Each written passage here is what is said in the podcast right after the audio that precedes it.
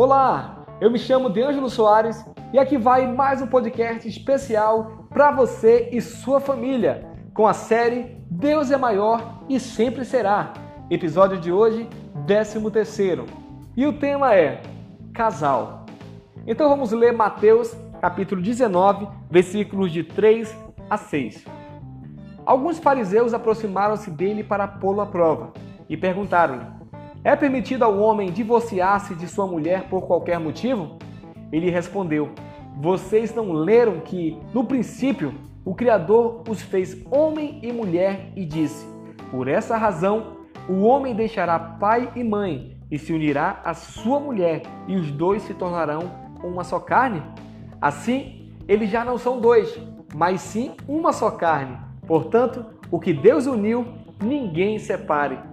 Os fariseus não queriam saber se Jesus era a favor do divórcio, mas ele entendia que o divórcio podia ser realizado por qualquer motivo.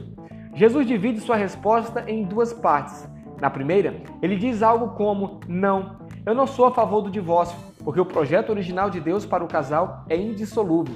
O que Deus uniu, ninguém pode separar, muito menos o homem. Jesus faz referência a Gênesis, o livro que narra a criação de todas as coisas e narra que Deus criou o ser humano, Adão, como macho e fêmea, a sua imagem e semelhança. Note que a semelhança de Deus não está nem no macho nem na fêmea, mas em Adão, o ser humano. Na relação de casal é que os dois se tornam um, e o macho e a fêmea da espécie humana vivem uma só carne, sendo essa a maior expressão possível da imagem de Deus, pois Deus é uma unidade de três pessoas: Pai, Filho e Espírito. É por isso que o casal é sagrado.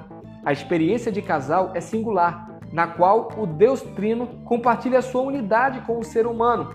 Assim como Deus é três e na verdade é um, o casal é dois, por mais esquisito que pareça gramaticalmente, mas na verdade é um. Duas pessoas formando uma unidade sagrada.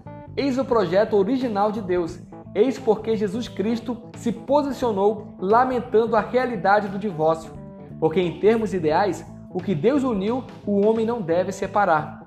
Peço a Deus que me permita viver em minha relação conjugal a dupla experiência proposta por Deus, que eu seja eu mesmo e dê liberdade para que a minha esposa seja ela mesma, mas também que em nossa diversidade vivamos a extraordinária experiência de sermos dois e sermos um só.